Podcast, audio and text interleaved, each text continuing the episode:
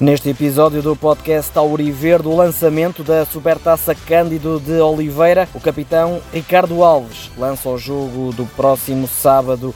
Falamos ainda com João Pereira sobre o novo projeto do Departamento de Optimização Desportiva no que toca ao futebol de formação. Vamos fazer o balanço da época de estreia do basquetebol do Tondela e ainda Joana Gomes, que faz também ela um balanço da época do hipismo. Equipa principal. Com o aproximar do final da pré-temporada, aproxima-se o primeiro desafio oficial da nossa equipa. Trata-se da Supertaça Cândido de Oliveira. Mais um momento histórico com o Tondela a estar numa final, novamente frente ao Futebol Clube do Porto, campeão em título e vencedor da Taça de Portugal. Sobre esse desafio, o capitão Ricardo Alves falou para o podcast Auriver. Ricardo, antes de mais, obrigado por este momento. Vamos falar um bocadinho do primeiro jogo oficial da, da época. Terminámos a época passada com um jogo especial entramos na nova época também com um jogo especial para a história do clube, porque não é todos os dias que o clube e muitos dos nossos jogadores podem ter a oportunidade de participar na, num jogo como a Supertaça, não é? Por isso, perguntar-te antes de mais, para ti como capitão e, e com vários anos de Tondela, o que é que significa para ti participares num jogo como este, com este significado que é a Supertaça? Tal como, como disse há um mês atrás, dois meses, quando, quando fomos à final da Taça de Portugal, um, é um momento único e histórico para nós, muito mais para, para os jogadores como, como de Tondela que nunca, nunca jogaram uma supertaça, penso que nenhum, e por isso, logicamente, vamos encarar este jogo com o maior entusiasmo possível e tentar desfrutar ao máximo do jogo. Tal como em todos os jogos, este tem dois resultados, porque não pode haver empate. O que é que uma vitória pode significar para, para nós no que toca ao resto da época? Sim, seria muito importante. Começaríamos com o pé direito, conquistando um troféu que nunca, que nunca o Tondela conquistou e, e dava-nos logicamente ânimo para, para encarar o jogo da primeira jornada e o, e o campeonato. Uh, mas agora acho que o mais importante é focarmos no, no jogo da Supertaça, que é, o, que é o primeiro jogo que temos desta época e uma final que queremos, queremos ganhar. Muito bem. Já sabe que uma final é um jogo, como há pouco dizia, em que tudo tem que ficar decidido, seja nos 90, no prolongamento ou nos penaltis. O que é que, na tua opinião e com a tua experiência, pode fazer a diferença num jogo eh, de decisão, que é esta final da Supertaça? Sim, eu acho, acho que podemos até utilizar o jogo da final da Taça Portugal como um bom exemplo. Um, acho que se notou, foi notória a diferença de qualidade entre as duas equipas. Um, e com isso aprendermos, aprendermos uh, com os erros que cometemos. Acho que por ser um jogo de 90 minutos só, uma desconcentração um pequeno erro pode evitar um, um fecho de um resultado, ainda para mais com uma equipa como o Porto, recheada de talentos e qualidade. E acho que é mais por aí. Um, entrarmos super concentrados, temos noção que são 90 minutos, é uma final e as finais são para, são para se disputar e para ganhar e, e com isso acho que estamos mais perto de conseguir, de conseguir. E com essa experiência da final da, da taça, frente ao mesmo clube, o que é que pode fazer essa tal diferença comparando estes dois jogos decididos? Sim, é, é, além do que eu falei eh, anteriormente, um, o Porto mudou alguns jogadores, perdeu ali alguns jogadores importantes, não sabemos muito bem como é que se vão apresentar, mas claro que hum, acho que temos que aprender principalmente a forma como essas equipas encaram as, as finais. E vimos um Porto muito forte na Taça de Portugal e acho que também tiraram um bocadinho de, dessa mentalidade que as equipas grandes estão habituadas a jogar este tipo de jogos. E nós também conseguimos absorver um pouco isso e aprender logicamente e utilizar isso como uma arma contra, contra o Porto para tentar ultrapassá-los e ganhar.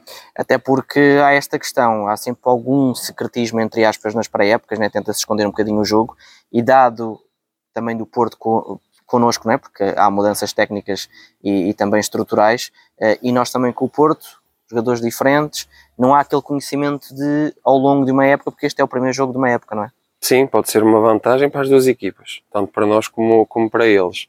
Nós temos trabalhado bastante bem nesta pré-época, tentando absorver ao máximo as ideias que, o novo treinador tem tentado passar e acho que o grupo tem, tem comportado muito bem. Uh, Sentimos-nos preparados, uh, confiantes e vamos tentar, uh, tentar conquistar a taça.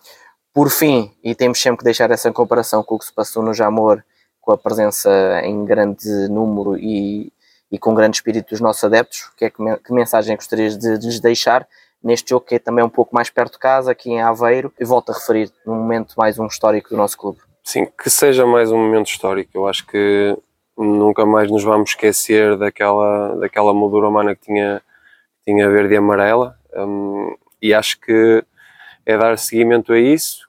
Queremos na, na, ver novamente muita gente no estádio, aproveitar também que isto é uma fase de gente imigrante que vem a Tondela, que vem a esta zona de Viseu, que também aproveite e que vá ao estádio para nos apoiar e que no final estejamos todos a festejar. Ok, obrigado. Não.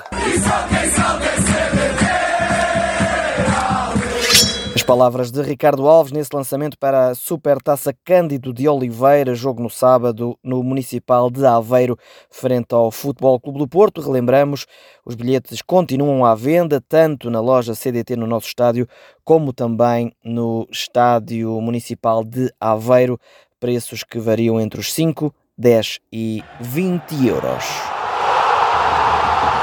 Futebol Formação na formação, João Pereira esteve à conversa com Tânia Chaves, onde falou sobre o mais recente projeto, o Departamento de Optimização Desportiva. João, iniciaram ontem os trabalhos deste novo projeto. Pergunto-te como é que tudo isto surgiu? Isto surgiu com uma proposta por parte da estrutura a eu integrar uns, o projeto da otimização desportiva. Tinha como objetivo complementar os treinos dos atletas da formação, ou seja, dar aos atletas um treino extra para além do treino coletivo, dar-lhes um treino extra de ginásio. Quem nos está a ouvir que possa não entender verdadeiramente o que é que isto se trata, explica-nos um bocadinho a base deste projeto e de que forma vai funcionar. Este projeto vai funcionar uh, de forma a que sempre que os atletas tenham tempo livre, agora, agora nesta fase é mais fácil, que, questão de férias, poderem ter um treininho ou dois por semana para fazer este trabalho, este tipo de trabalho, para os potenciar e agora quando começar a escola tentar conciliar e, e ver se dá para continuar estes treinos que, que é muito positivo para, para, a formação e acho que é um ponto importante e um passo importante para, para a formação do Tondela eh, que tem como objetivo chegarem ao, ao patamar sénior mais bem preparados eh, com mais ferramentas e que possam ajudar o, o clube no futuro. Este departamento é só para o sub-19 ou é para toda a formação? Neste início, estamos a começar com o sub-19 para ver como é que corre, até porque ainda não temos muitas ferramentas, eh, materiais para trabalhar com a formação toda e até pessoas qualificadas para, para trabalhar com a formação toda que é, é muito difícil uma pessoa só abranger tantos atletas. Quais os objetivos primordiais deste, deste projeto? Já falaste que era a condição física dos atletas, a Sim, chegada... potenciar, potenciar a força, a potência, ganhos de massa muscular, a prevenção de lesões também é muito importante, prevenir eh, principalmente grupos musculares mais utilizados no, no futebol. Ou seja, um dos objetivos era também que este departamento funcionasse ao longo de toda a época. O objetivo, sim, é, é com as equipas técnicas ver eh, o tipo de carga que fazem em, cada dia da semana, tentar adaptar, adaptar os meus treinos aos treinos de coletivos das equipas técnicas e em conjunto conseguirmos arranjar aqui um equilíbrio para potenciar o atleta para que no futuro, mais uma vez, consiga chegar ao patamar sénior. Para já é só tu que estás neste projeto ou mais alguém? Sim, para já só sou eu. É possível que no futuro, e, e acho que é um passo que o clube deveria dar, que há muita gente até já dentro do clube formada e capaz de, de vir para este projeto e acho que o clube devia potenciar isso e, e chamar mais pessoas porque acho que é um, um processo importante na, na, evolução dos atletas na nossa formação. Agora para terminarmos, como sabemos o contexto do clube este ano é um bocadinho diferente, mas a formação continuou com bons resultados e a época passada foi, foi um ano bastante notório e bom para a formação. Vês este departamento como o primeiro passo no futuro da formação do nosso clube? Sim, acho que este departamento é, é um grande passo, é um passo que está a ir devagarinho, mas que se as coisas forem evoluindo, acho que é um grande passo para, para o sucesso da formação, tanto a nível de atletas como a nível de resultados. Os resultados não é o, não é o mais importante, mas, mas sim o, atleta, o coletivo, chegarem, serem chamados ao plantel sénior e estarem preparados e, e, a equipa técnica do, do plantel sénior sentir que, que, os atletas estão preparados para, para integrar o treino, para, para ficarem mais vezes e mais, mais dias aqui no, com, com os séniores. Olá, eu sou o Jota e este é o podcast Oriverde. João Pereira em entrevista a Tânia Chaves a falar sobre este departamento de optimização desportiva focado nesta fase inicial na pirâmide dos escalões de formação. Basquetebol. O basquetebol encerrou mais uma época desportiva, a primeira de Auriverde ao peito. Encerramento esse no passado sábado com um jogo conjunto entre atletas e familiares. Depois seguiu-se um almoço convívio entre todos, tendo Luís Carmo, coordenador da modalidade, feito um balanço sobre este primeiro ano de basquetebol no Tondela. Blá blá blá blá blá A entrevista. blá, blá, blá, blá. Com a época 21-22 do basquetebol encerrada, que balanço faz desta última temporada? correu bastante bem dentro daquilo que é o plano de orientação, portanto, o projeto pedagógico correu bastante bem. Crescemos também, do ponto de vista do número de atletas, crescemos para números, ou a expectativa que tínhamos no início foi largamente superada, portanto, chegámos ao dobro daquilo que nós tínhamos eh, inicialmente previsto, entre os 60 e os 70 atletas, nós chegámos a cerca de 130. Portanto, acho que do ponto de vista desportivo também, para um ano de arranque, tivemos bons resultados, quer do ponto de vista coletivo, quer do ponto de vista individual. Foi um ano de experiência, tivemos uma equipa de sub-14 a disputar o torneio nacional com o ganho de experiência que necessitávamos e também fazendo, digamos que, a comunhão daquilo que é o nosso projeto, ou seja, formar. Portanto, essa é a nossa prioridade. E formar não é formar quatro, nem formar cinco, é formar o maior número de atletas possível, dentro de um quadro de qualidade. Uma equipa de sub-16 que também fez o seu percurso na Taça Nacional, portanto, fazendo também integração de novas, novas atletas, disputando os resultados, portanto, quando a gente fala no basquete, em disputar resultados, portanto, as diferenças não sempre na ordem dos 20 pontos. O caso mais complicado foi, obviamente, a equipa de sub-19, porque foi aquela em que, quando da interrupção competitiva por causa da pandemia, foi aquela que mais afetada ficou, porque não cumpriu com os dois anos referentes ao escola anterior e é lançada numa competição onde estão equipas que acabaram por ser finalistas da Taça Nacional. Dizer que, do ponto de vista distrital ou regional, o desempenho não podia ter sido melhor, quando projetados na competição nacional, tivemos as dificuldades normais, nós achamos próprias de um clube que se inicia nessas andanças.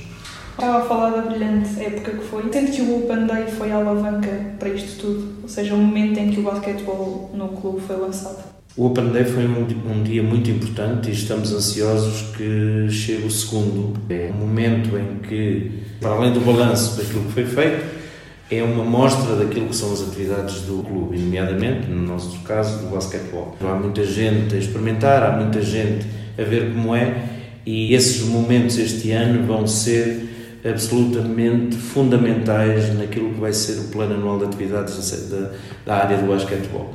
Nós vamos fazer ao longo do ano, em todas as escolas do Conselho, momentos de angariação, de apresentação, e o Open Day vai ser para nós mais um desses momentos em que nós vamos não só mostrar o que fizemos, como também eh, nos vamos desafiar a apresentar a nossa modalidade a um maior número de praticantes possível, obviamente junto das outras modalidades que o clube também tem.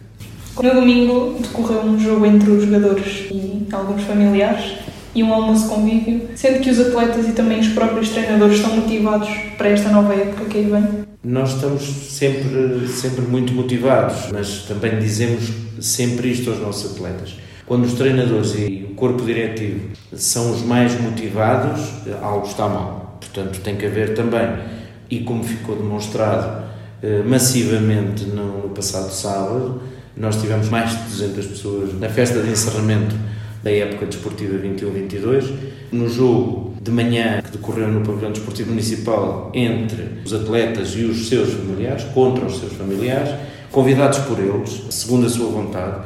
Nós não, não estabelecemos qualquer tipo de limite se eram pais, se eram irmãos, se eram tios, se eram primos.